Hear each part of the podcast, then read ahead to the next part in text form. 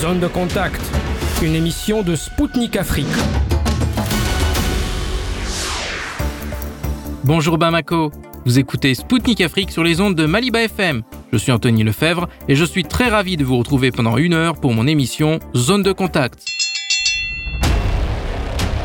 Au programme aujourd'hui, des emails de l'armée américaine envoyés par erreur au Mali, les BRICS qui vont créer un classement d'universités indépendant et le plus grand parc d'exposition de l'Afrique de l'Ouest inauguré en Côte d'Ivoire. La Russie s'est retirée de l'accord céréalier. Un économiste camerounais décryptera si cela aura un impact sur la sécurité alimentaire du continent africain. Nelson Mandela est né il y a tout juste 105 ans. Pour Sputnik Afrique, plusieurs responsables africains reviendront sur l'héritage laissé par ce dirigeant de renom. Le sommet Russie-Afrique approche à grands pas. L'ambassadeur de la République démocratique du Congo nous livrera les attentes de son pays vis-à-vis de ce sommet. Le président algérien Abdelmajid Tebboune est actuellement en visite d'État en Chine. Une chercheuse en relations internationales fera le point sur les enjeux de ce déplacement. Un alpiniste algérien a gravi le plus haut sommet d'Europe, l'Elbrouz. Il nous livrera ses impressions dans une interview exclusive.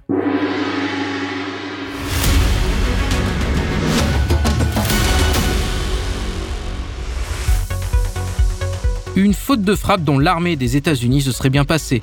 Un média britannique a révélé qu'environ 117 000 emails du Pentagone ont été envoyés par erreur sur des serveurs au Mali. Les militaires américains ont confondu leur domaine .mil avec celui de Bamako.ml. Selon la publication, la plupart des messages électroniques ont été classés comme spam et ne contenaient pas d'informations classifiées. Toutefois, certains emails renfermaient des données sensibles sur le personnel militaire américain en service, les sous-traitants et leurs familles. Il s'agit par exemple de photos de base, de listes de leur personnel, de cartes d'installation, de contrats ou encore de plaintes pénales contre le personnel. Un de ces messages a pu être consulté par la publication britannique. Il comprenait des plans de voyage en Indonésie du général McConville ainsi que de sa délégation. Un porte-parole du Pentagone a déclaré aux médias britanniques que le problème était pris très au sérieux et que l'administration était consciente du problème. Un nouveau classement des universités va voir le jour. Les ministres de l'enseignement des pays des BRICS ont décidé de le mettre en place lors d'une réunion en Afrique du Sud. Cette initiative qui a été proposée par Pretoria tiendra compte des particularités des systèmes d'enseignement des pays du groupe des cinq. Pour rappel, les BRICS sont composés du Brésil, de la Russie, de la Chine, de l'Inde et de l'Afrique du Sud. Les pays membres du groupe ont soutenu à l'unanimité Pretoria. En outre, Moscou a proposé de mettre en place un cadre réglementaire commun pour la reconnaissance des diplômes. Konstantin Mogilevski, vice-ministre russe de l'enseignement et des sciences qui accompagnait la délégation russe en Afrique du Sud, s'est réjoui de ce projet. Selon lui, aucune université du monde n'est à l'abri de restrictions dans les classements mondiaux pour des raisons politiques. Pour le vice-ministre, ce nouveau rating permettra d'évaluer de manière objective les universités. Pour sa part, le vice-ministre chinois estimait que ce classement devra être basé non pas sur des indicateurs quantitatifs, comme les analogues occidentaux, mais sur des indicateurs qualitatifs. un parc des expositions flambant neuf est sorti de terre à Abidjan. Son inauguration a eu lieu récemment en présence du vice-président ivoirien Tiemoko Maïlet Kone. Dans des communiqués, le gouvernement a estimé que ce complexe fera la fierté de la Côte d'Ivoire à l'échelle internationale. Considéré comme le plus grand complexe de l'Afrique de l'Ouest, il est doté d'un grand hall, un convention center de 5000 places assises, un bâtiment administratif et un parking semi-ouvert de 800 places. Il accueillera des conférences internationales, des salons, des expositions commerciales, des concerts, des banquets, des fêtes et des manifestations politiques. En septembre prochain, le Salon de l'agriculture aura lieu dans cette nouvelle enceinte. Estimé à plus de 75 milliards de francs CFA, soit 114 millions d'euros, ce complexe a été construit par le groupe ivoirien PFO Africa qui a été fondé par l'architecte libano-ivoirien Pierre Fakouri.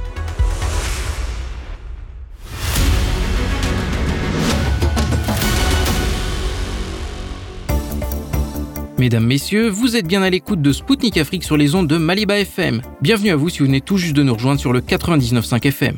La Russie a refusé de prolonger l'accord céréalier qui était en vigueur depuis juillet 2022.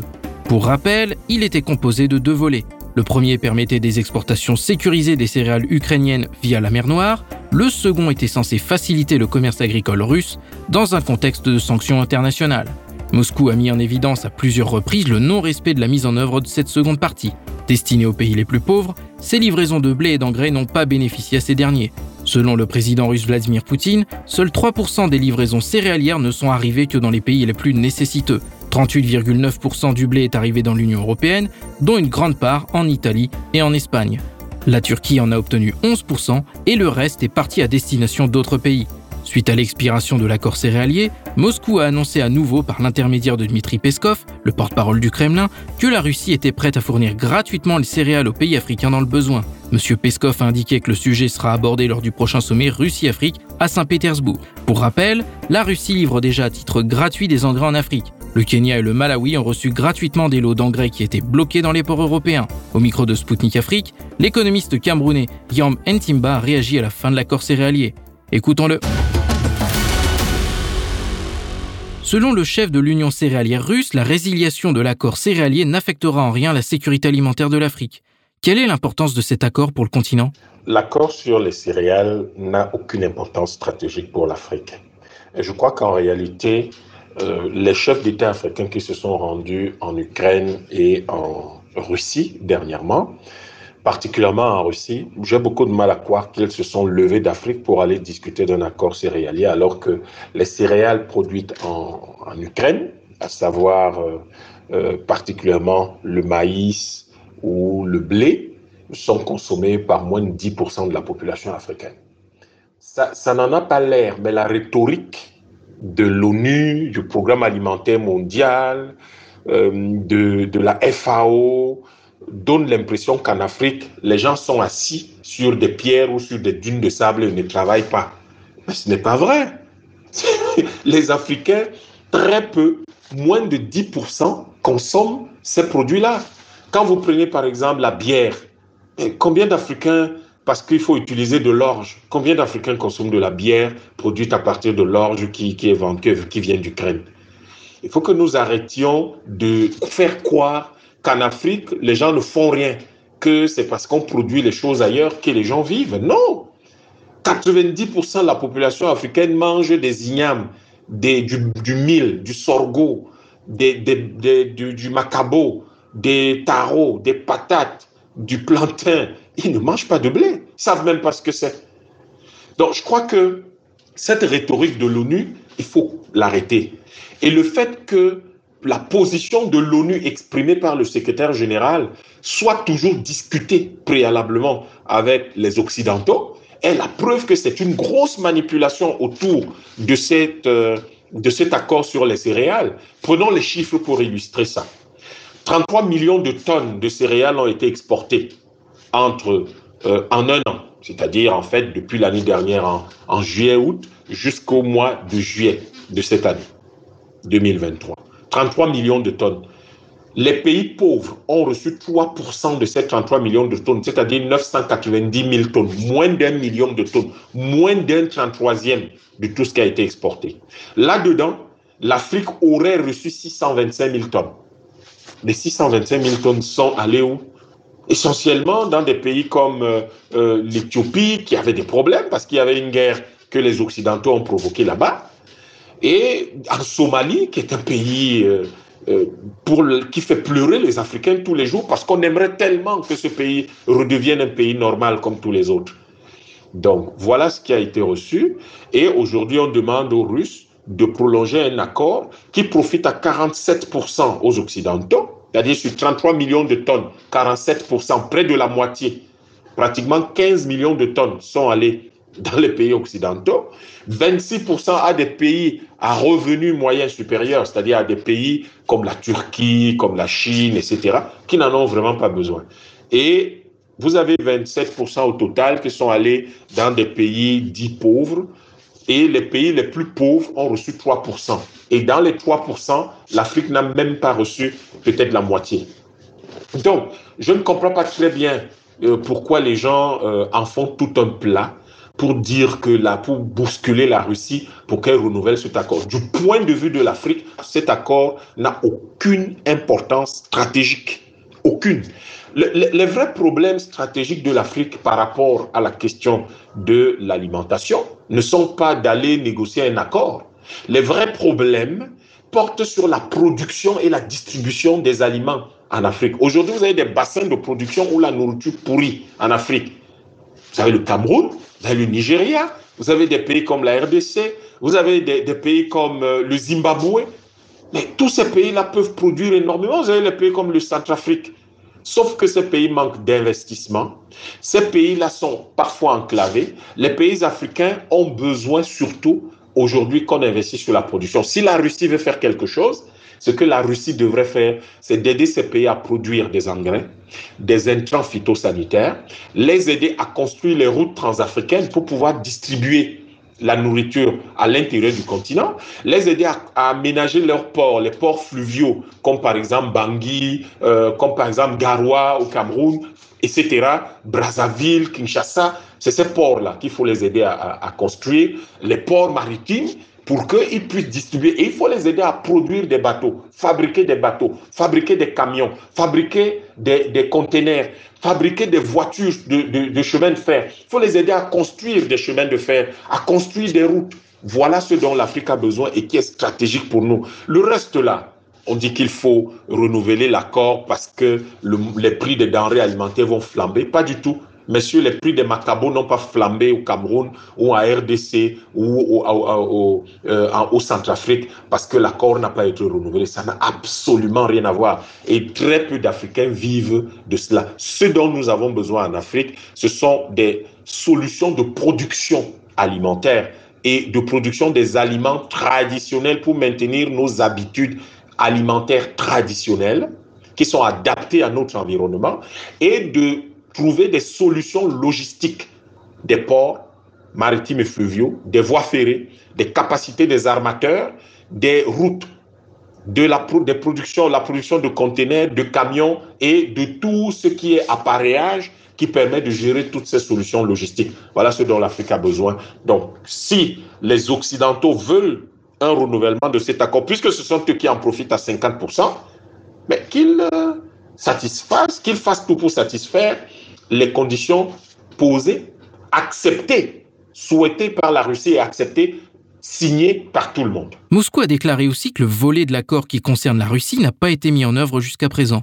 Pourquoi l'Occident n'a pas satisfait les conditions posées par la Russie? Je pense que les, les, les Occidentaux n'ont aucune envie de respecter les conditions posées par la Russie. N'oubliez pas qu'on a en face de nous des gens qui pensent qu'ils ont tous les droits et aucun devoir envers les autres. Ils ont tous les droits sur les autres, aucun devoir envers eux. Et donc, clairement, ils n'ont aucune envie de satisfaire aucune condition posée par la Russie, parce que toute leur démarche envers la Russie depuis les années 90, c'est de l'humilier, c'est de la dépecer, c'est d'en faire une république bananière comme ils en ont fait en Afrique et en Amérique du Sud. Or, le problème avec la Russie, c'est que c'est une puissance nucléaire, c'est une puissance industrielle, c'est une puissance scientifique et technologique, et c'est un peuple fier qui, heureusement, a gagné la plus grande guerre mondiale, la deuxième, et qui ne comprend pas que des gens qui dépendent d'elle, du fait de cette victoire-là, veulent aujourd'hui lui faire preuve d'ingratitude. Et je crois que la Russie ne devrait pas du tout renouveler cet accord, mais pourrait, pour soutenir, aider un certain nombre de pays, comme la Somalie, comme le Kenya, comme l'Éthiopie, comme beaucoup d'autres, le, Centrafrique, pourrait, au cas par cas, dans ses propres stocks, auprès de la fédération de ses agriculteurs, conduire une démarche commerciale dans ce sens-là qui permettra de répondre à la demande de ces pays-là. Nous devons à un moment donné savoir ce qu'on veut. Je pense que normalement aujourd'hui, ce que les Occidentaux n'ont pas compris derrière les conditions posées par la Russie, c'était de dire arrêtons cette guerre inutile. Et la Russie ne demande que ça, que la guerre s'arrête.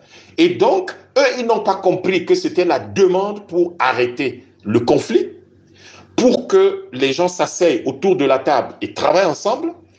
Parce que quand on vous dit que les agriculteurs russes peuvent exporter, mais ils vont exporter et se feront payer comment? Alors que vous avez euh, verrouillé le, le, SWIFT, alors que vous, vous gelez les avoirs des Russes à l'extérieur. Comment vous faites ça?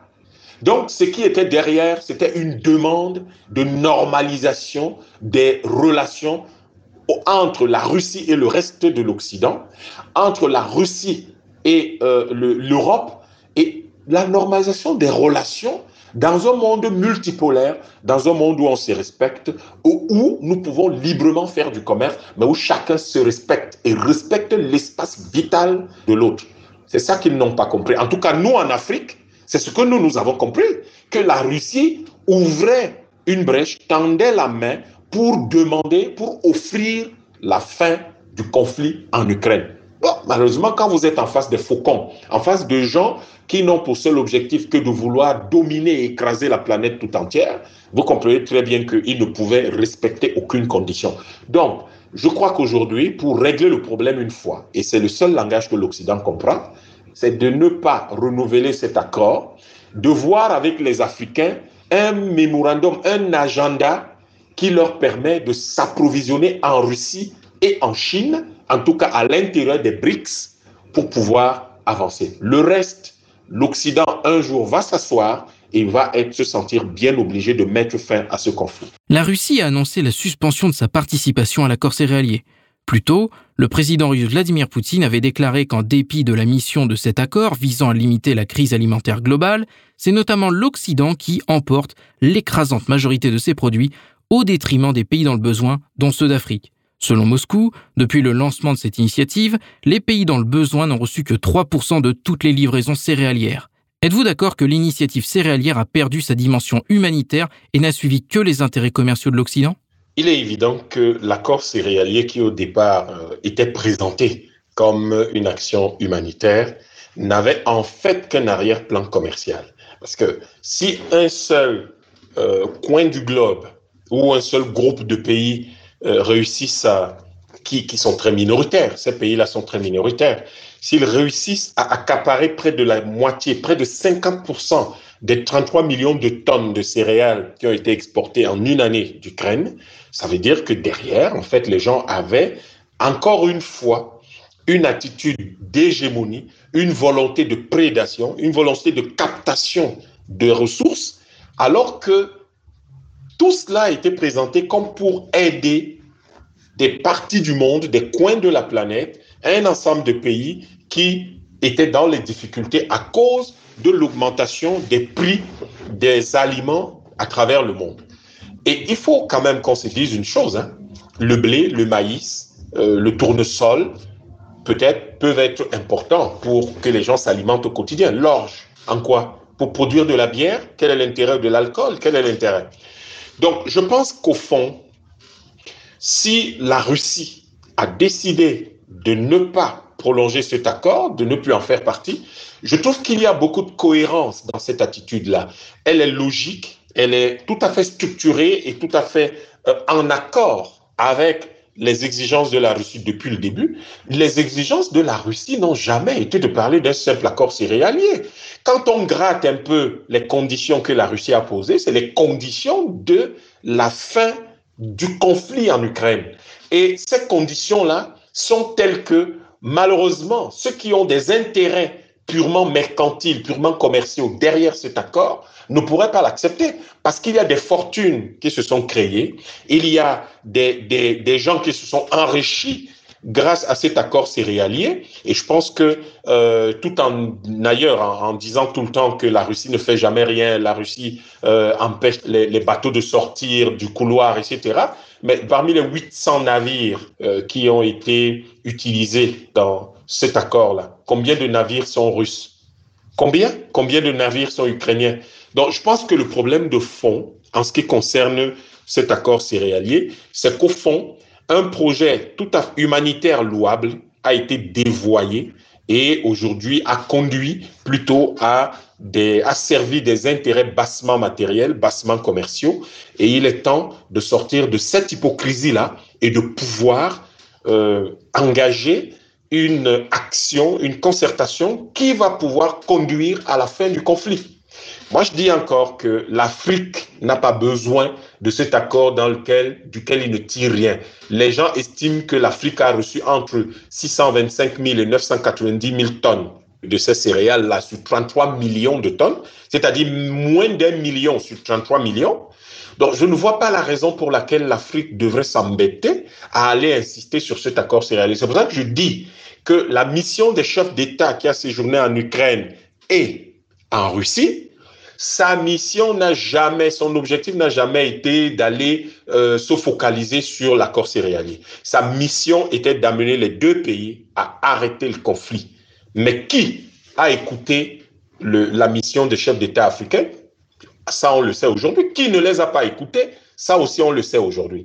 Donc, la chose à faire, et je pense que la Russie et l'Afrique devraient renforcer leur partenariat dans ce sens-là et également dans le cadre de la relation entre l'Afrique et les BRICS, ce serait de soutenir la production d'aliments traditionnels en Afrique, de soutenir les chaînes logistiques dont l'Afrique a besoin pour distribuer cette nourriture, ces, aliments à travers le continent et aider d'autres parties du monde qui en ont vraiment besoin.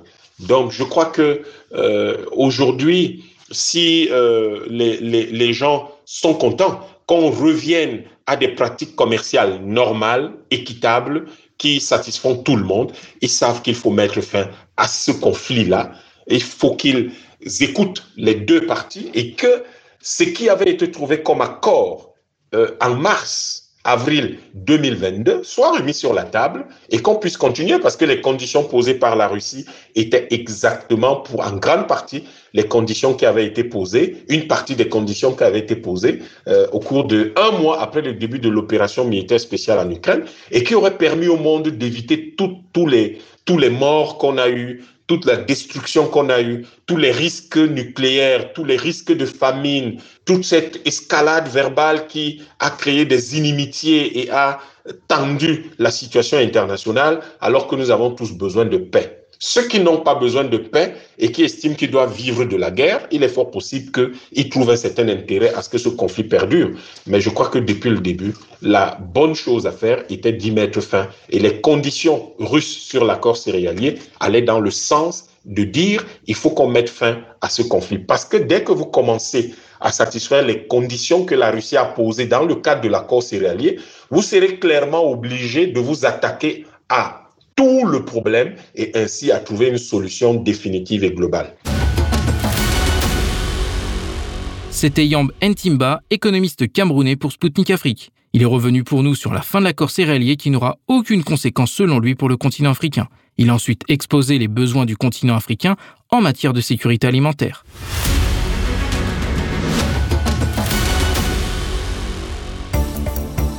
Chers auditeurs et auditrices de Maliba FM, vous êtes toujours à l'écoute de Spoutnik Afrique. Ici l'émission Zone de contact présentée par Anthony Lefebvre. Bienvenue à vous qui venez nous rejoindre depuis Bamako sur le 99.5 FM.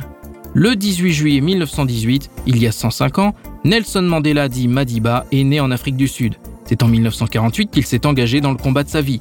La même année, le Parti national a pris le pouvoir en Union sud-africaine et mis en place la politique d'apartheid. Concrètement, il s'agissait d'une ségrégation raciale qui donnait les pleins pouvoirs aux Blancs au détriment des Noirs. Face à cette injustice, Nelson Mandela est devenu l'une des figures emblématiques de la lutte contre l'apartheid. Arrêté puis emprisonné, il a passé 27 ans derrière les barreaux. C'est durant cette période que Mandela a acquis une renommée internationale. Il est devenu une figure de résistance et d'espoir pour des millions de personnes souffrant de l'apartheid. Dans les années 80, Madiba a refusé une offre de libération en échange de l'abandon de sa lutte politique. En 1990, le président sud-africain de l'époque, Frédéric de Klerk, a libéré Nelson Mandela. Sa sortie de prison a été retransmise en direct dans le monde entier et célébrée aux quatre coins de la planète.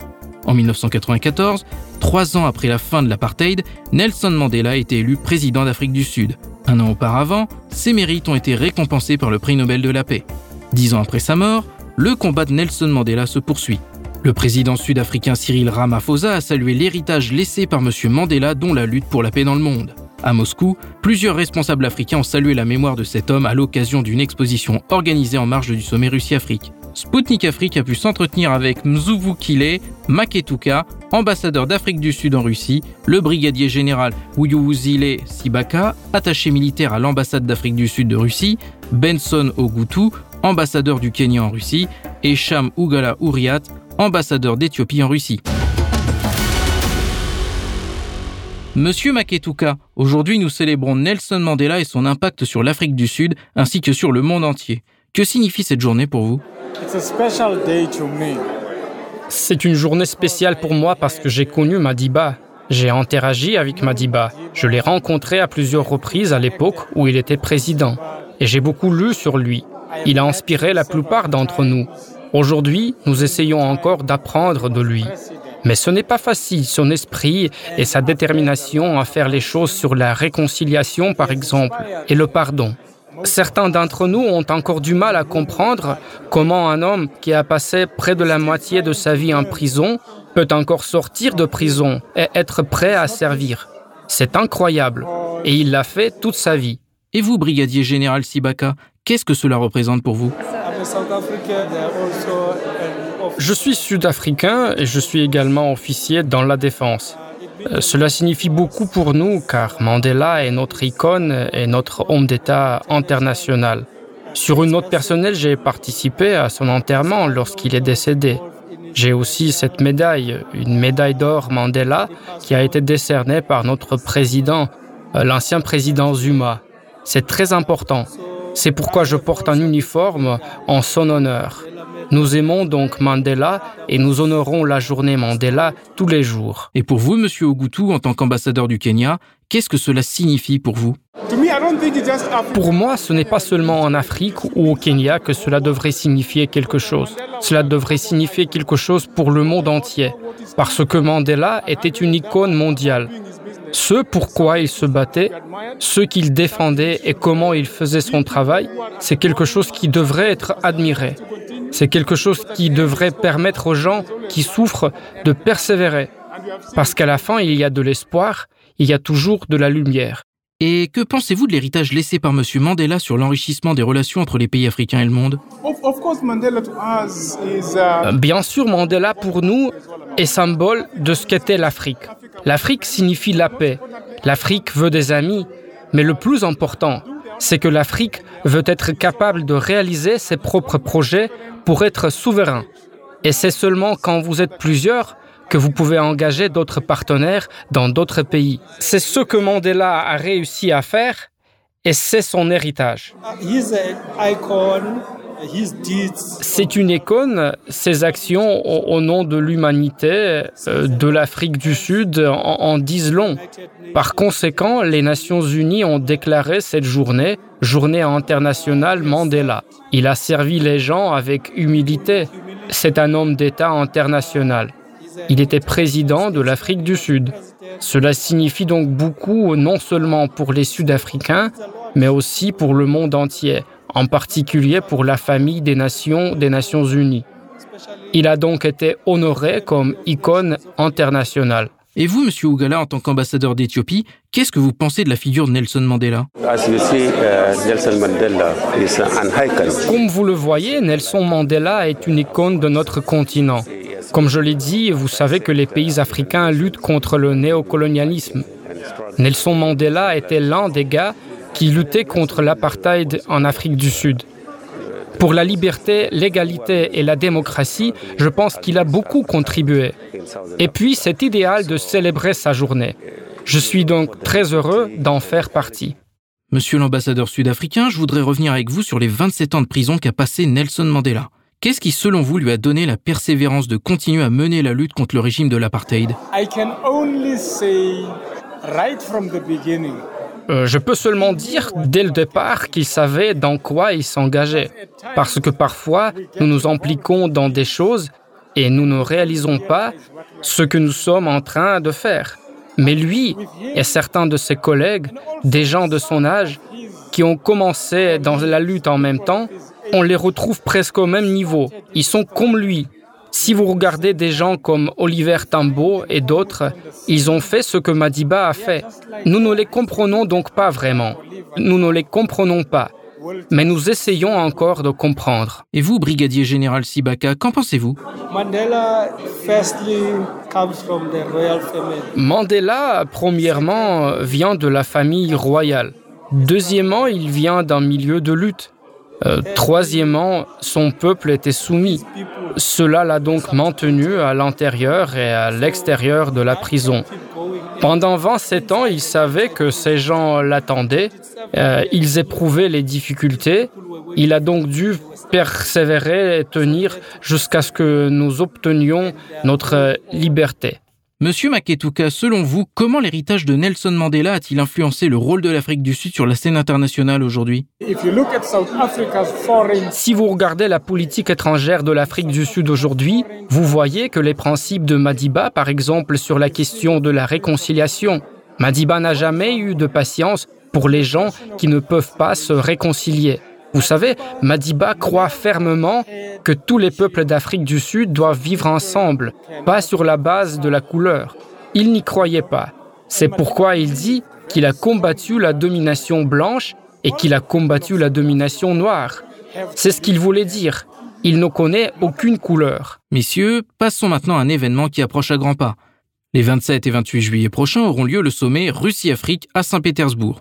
Monsieur Maketuka, qu'attendez-vous de cet événement? Du point de vue de l'Afrique du Sud, quelles questions prioritaires devraient être soulevées au cours des discussions? Uh, Nous nous attendons à ce que le sommet lui-même et ses résultats consolident et renforcent les relations entre la Russie et le continent africain dans son ensemble. C'est ce à quoi nous nous attendons.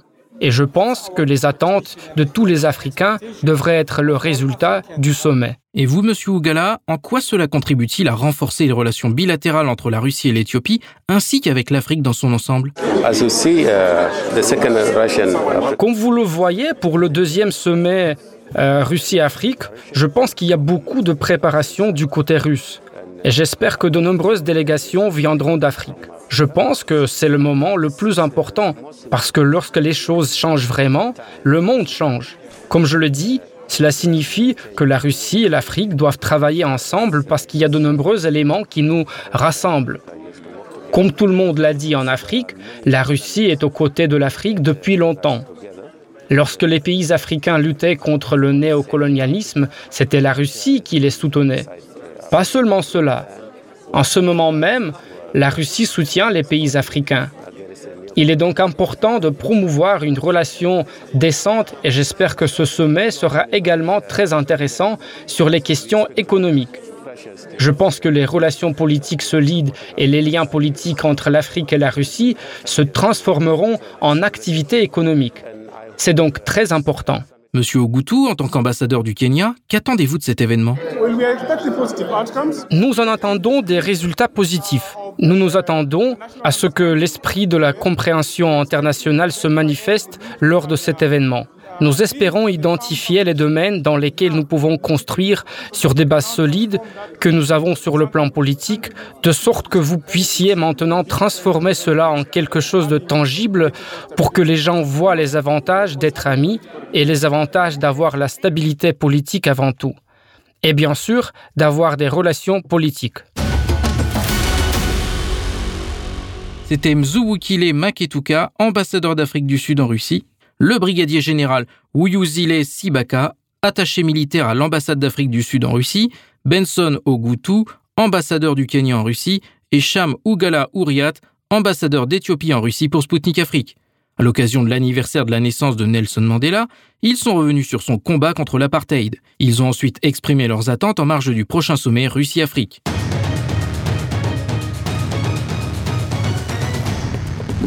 Suivez Spoutnik Afrique sur Maliba FM. Du lundi au vendredi à 19h, Spoutnik décryptera l'actualité africaine et internationale dans ses émissions Zone de contact et Afrique en marche. Politique, économie, défense, diplomatie. Des spécialistes de renom vous donneront une vision alternative à celle proposée par les médias mainstream. Du lundi au vendredi à 19h sur Maliba FM.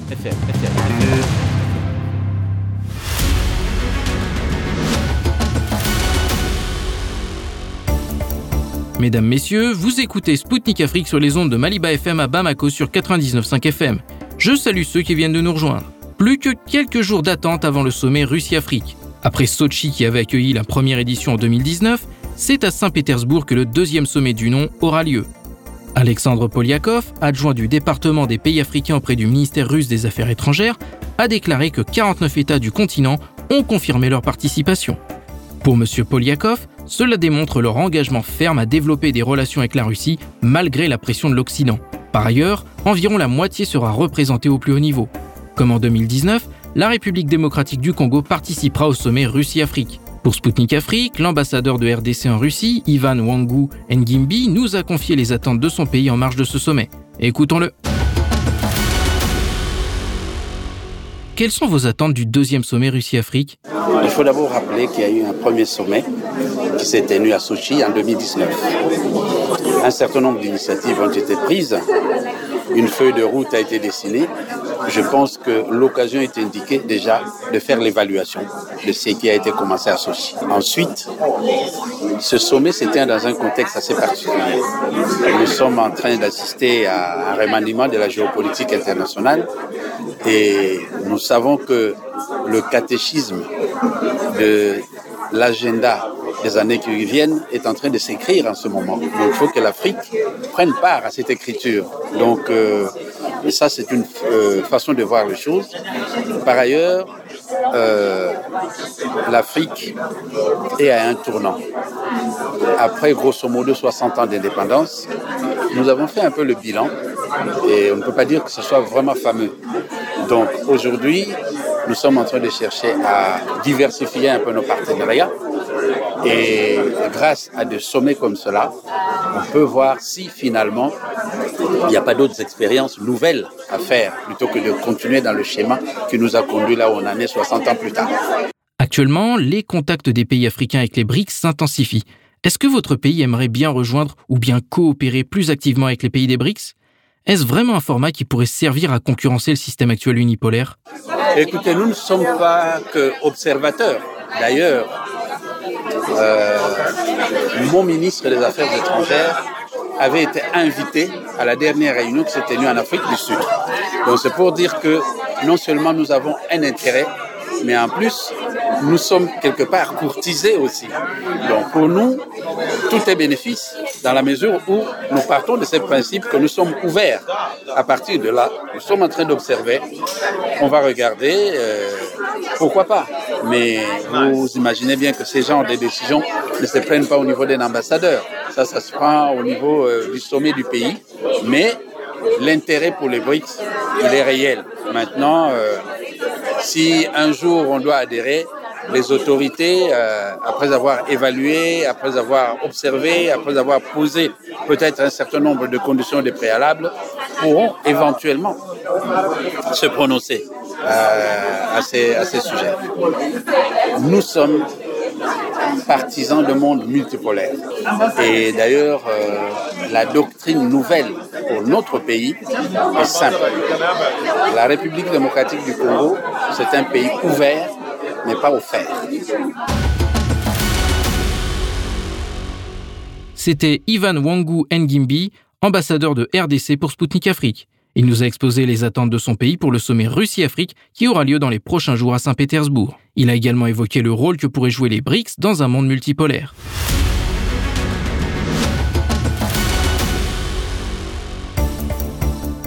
Mesdames, Messieurs, je vous rappelle que vous écoutez Spoutnik Afrique depuis Bamako sur Maliba FM.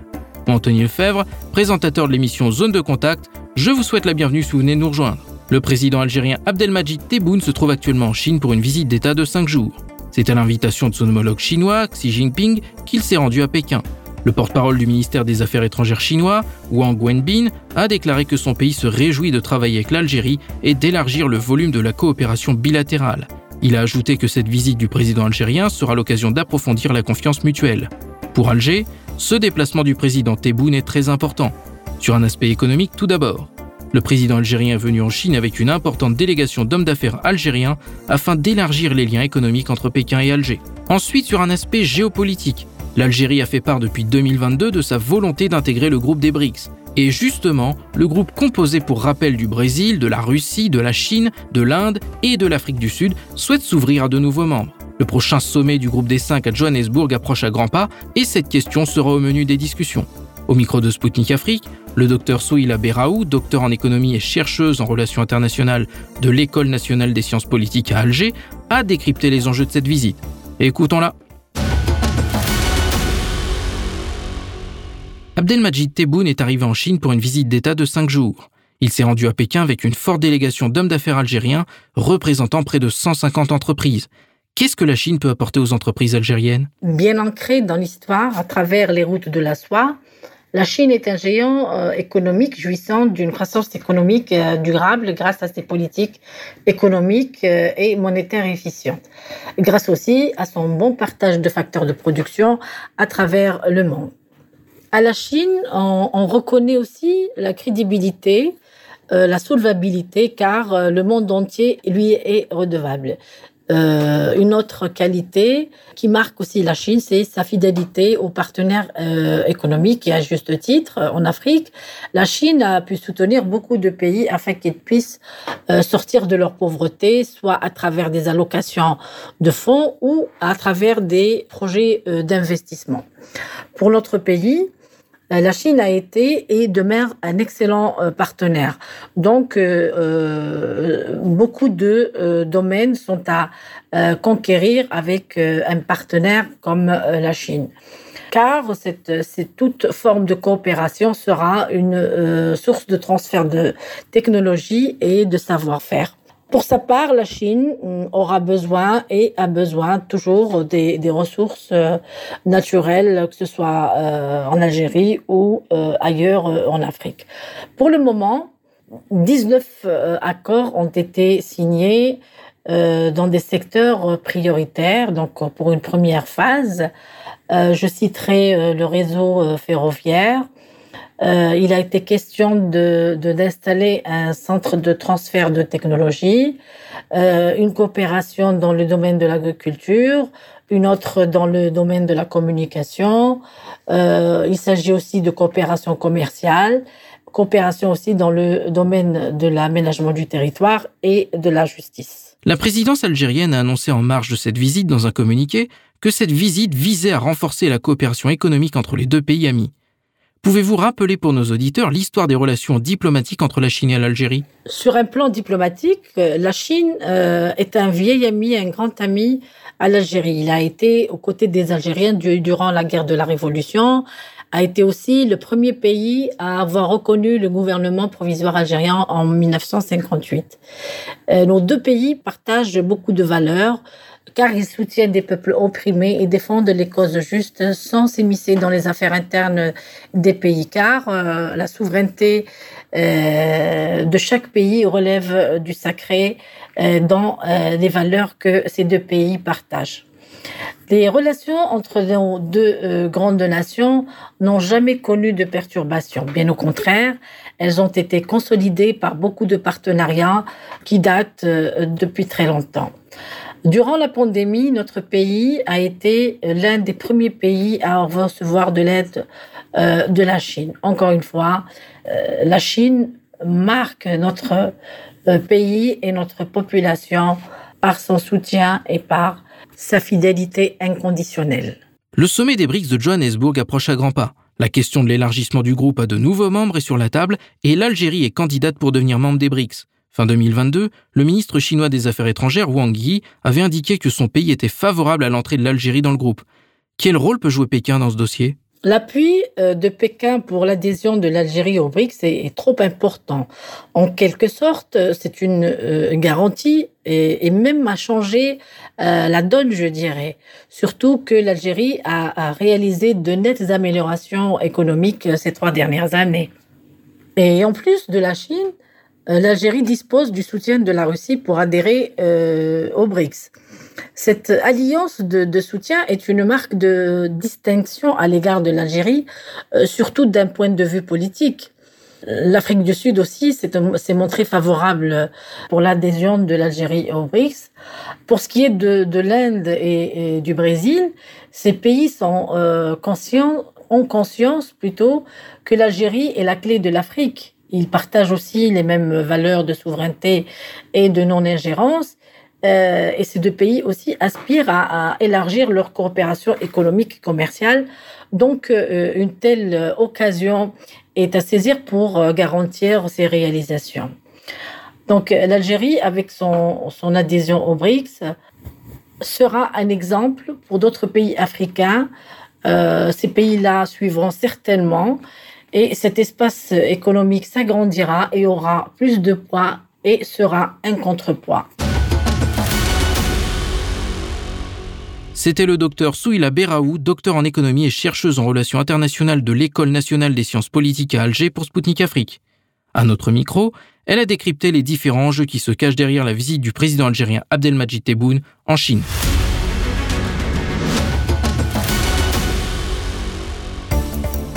Chers auditeurs et auditrices de Maliba FM, vous êtes bien à l'écoute de Spoutnik Afrique.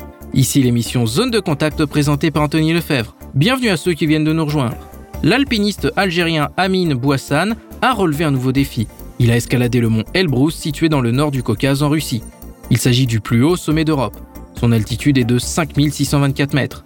C'est accompagné d'un guide expérimenté que M. Bouassan a entrepris son ascension de cette montagne le 13 juillet dernier. Il a atteint le sommet un jour plus tard. Auparavant, l'alpiniste algérien est parti à la conquête d'autres montagnes. En 2019, il s'est lancé le défi de gravir les plus hauts sommets de chaque continent. Monsieur Boissan a commencé la même année par le Kilimandjaro. En 2022, il est venu à bout du mont Aconcagua en Amérique du Sud. Au micro de Spoutnik Afrique, Amine Boissan a confié ses impressions après son exploit. Écoutons-le.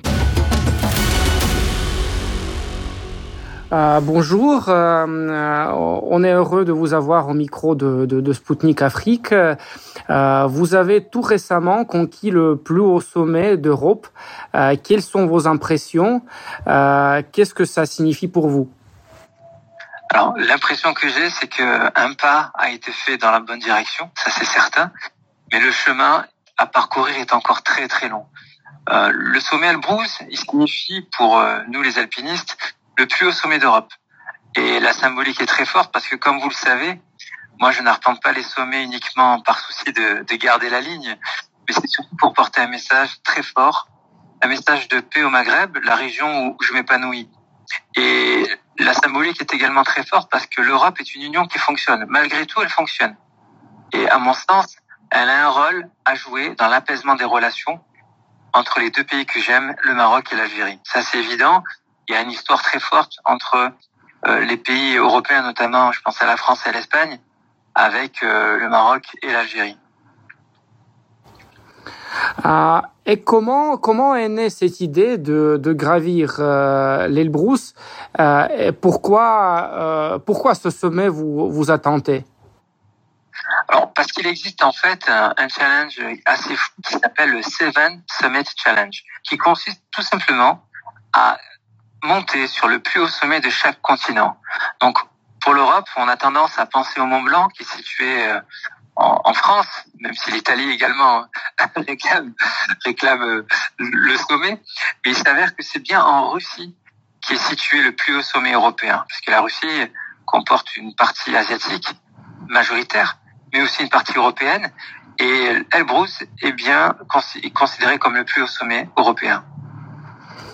Et qu'est-ce que qu'est-ce que vous avez ressenti en, en posant le, le, pied au plus haut sommet d'Europe euh, et, et, de Russie? Ah, J'ai ressenti de, de, très fortes émotions. Tout d'abord, euh, j'ai été ému parce que je pensais à mon héros et mon héros, vous le savez, euh, c'est mon regretté père, euh, paix à son âme. Mais aussi, j'ai pensé à, à, cette jeunesse, cette jeunesse qui aspire à réussir de très très belles choses. Euh, vous savez, la montagne, elle nous aide à suivre une autodiscipline à lutter contre le manque de confiance, à serrer les dents quand c'est difficile et à assumer toutes les difficultés. Pour moi, la montagne, c'est comme une école de vie. Donc, les émotions que j'ai, c'est que à la fin, on a le sentiment du devoir accompli, mais ce n'est jamais terminé. Il faut toujours passer au sommet suivant. Et si, euh, si vous comparez votre première ascension euh, euh, en Afrique du, du mont Kilimandjaro avec cette récente conquête du mont Elbrus, quelle différence avez-vous vu? Et, et quelle ascension a été plus difficile pour vous? Alors, je, je rajouterai également l'ascension de du plus haut sommet d'Amérique, qui est en Argentine, où le là le l'altitude est de 6960 mètres, donc beaucoup plus haut que les Kilimandjaro et que Elbrus. Et chaque montagne a sa particularité. Au Kilimanjaro, vous savez, c'est difficile de, de comparer avec Elbrus parce que vous avez une assistance qui est pour moi très élevée. La météo est beaucoup plus clémente et la chaleur africaine, vous la ressentez puisque l'équipe qui vous accompagne tout le long du chemin chante, vous soutient, etc. En Russie, euh, notamment dans la chaîne du Caucase, tout de suite le ton est donné. Quand vous voyez ces grandes montagnes qui vous entourent, euh, toutes blanches alors que vous êtes en été, c'est impressionnant. Et vous avez parfois l'impression d'être seul face à la nature.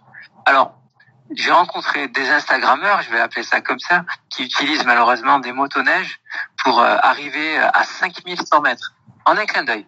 Et après, ils finissent à pied.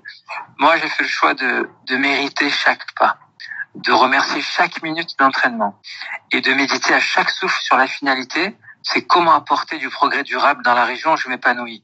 Donc, certainement entre Elbrus et le Kilimanjaro, je dirais que Elbrus est beaucoup plus difficile, mais ça n'enlève en rien euh, la, la magie de la Tanzanie.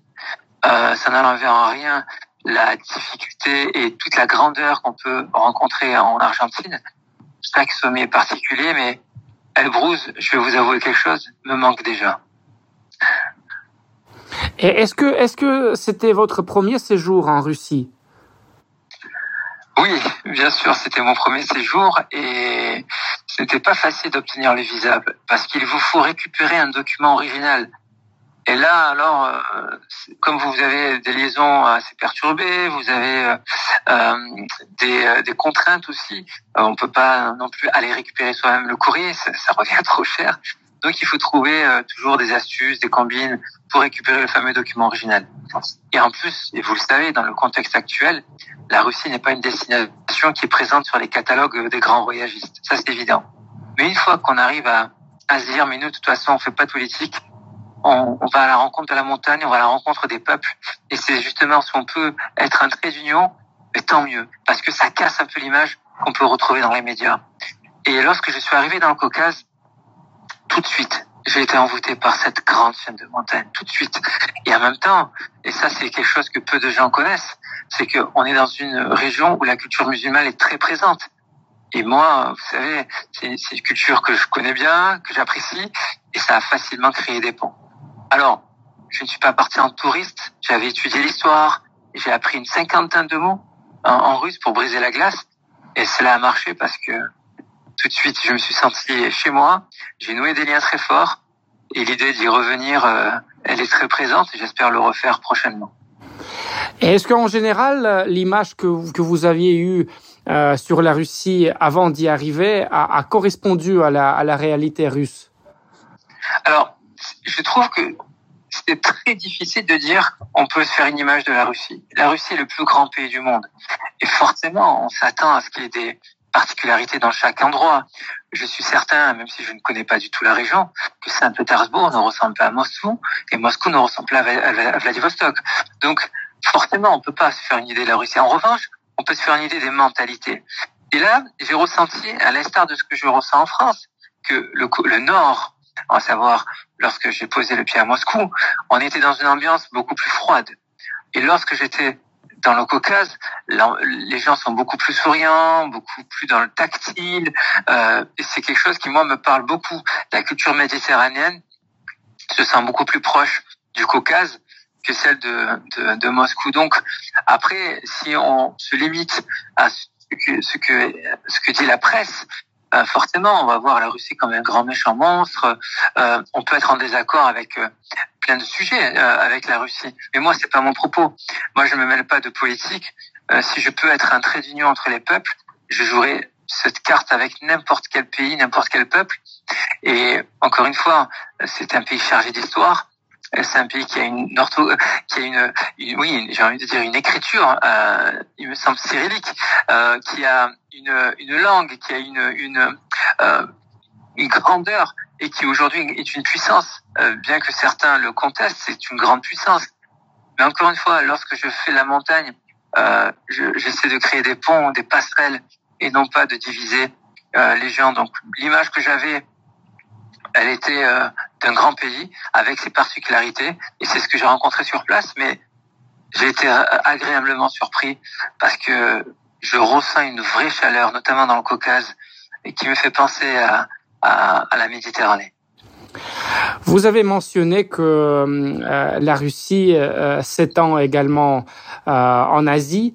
Alors vous avez pu voir la Russie européenne, mais dans dans la partie asiatique de, de la Russie, il y a aussi des des sommets, des, des montagnes, par exemple euh, Kluchevskaya Sopka sur la péninsule du Kamtchatka qui est le plus haut volcan actif en Eurasie.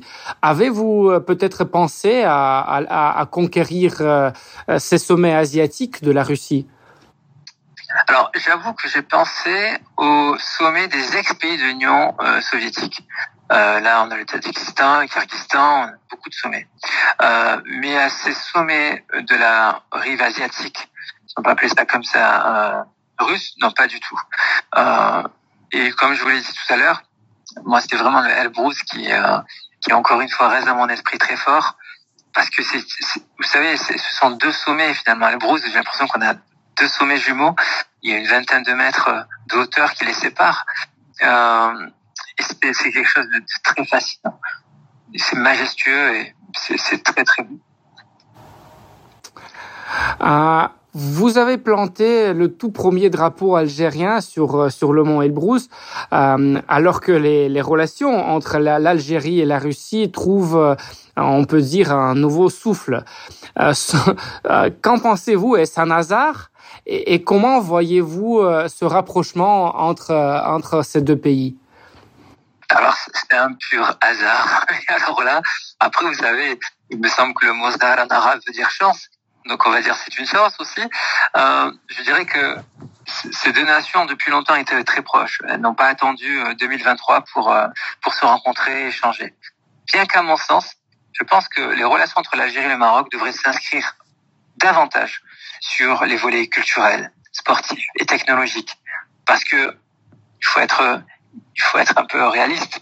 Lorsqu'on pense au rapprochement Algérie-Russie, tout de suite on a l'image euh, de l'armement, de la défense, et pas assez les, dossiers culturels, alors que la Russie et l'Algérie ont beaucoup de, de, de sujets sur lesquels elles pourraient s'enrichir mutuellement.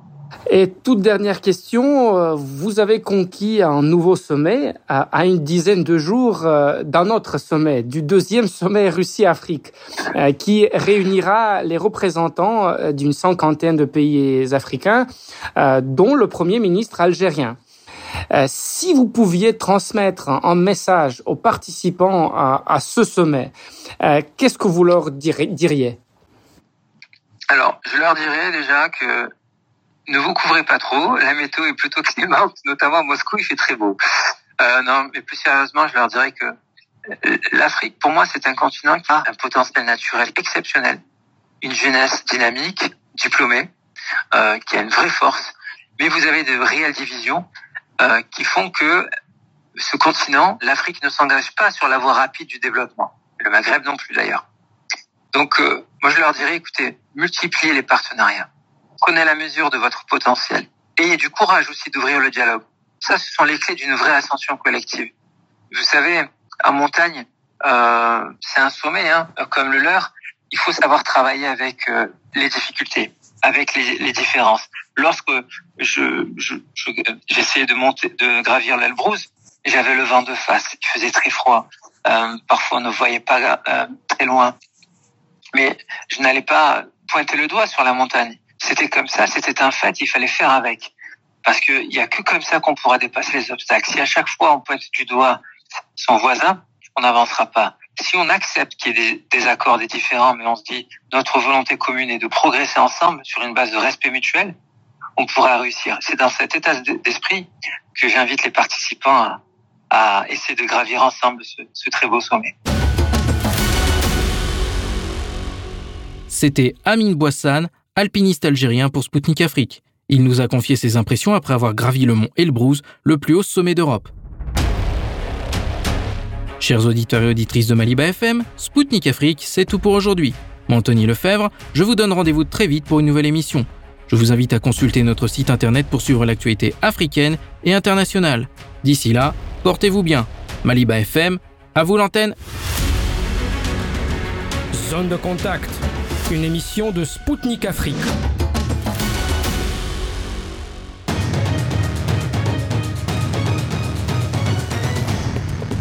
Suivez Spoutnik Afrique sur Maliba FM. Du lundi au vendredi à 19h, Spoutnik décryptera l'actualité africaine et internationale dans ses émissions Zone de contact et Afrique en marche. Politique, économie, défense, diplomatie. Des spécialistes de renom vous donneront une vision alternative à celle proposée par les médias mainstream. Du lundi au vendredi à 19h sur Maliba FM.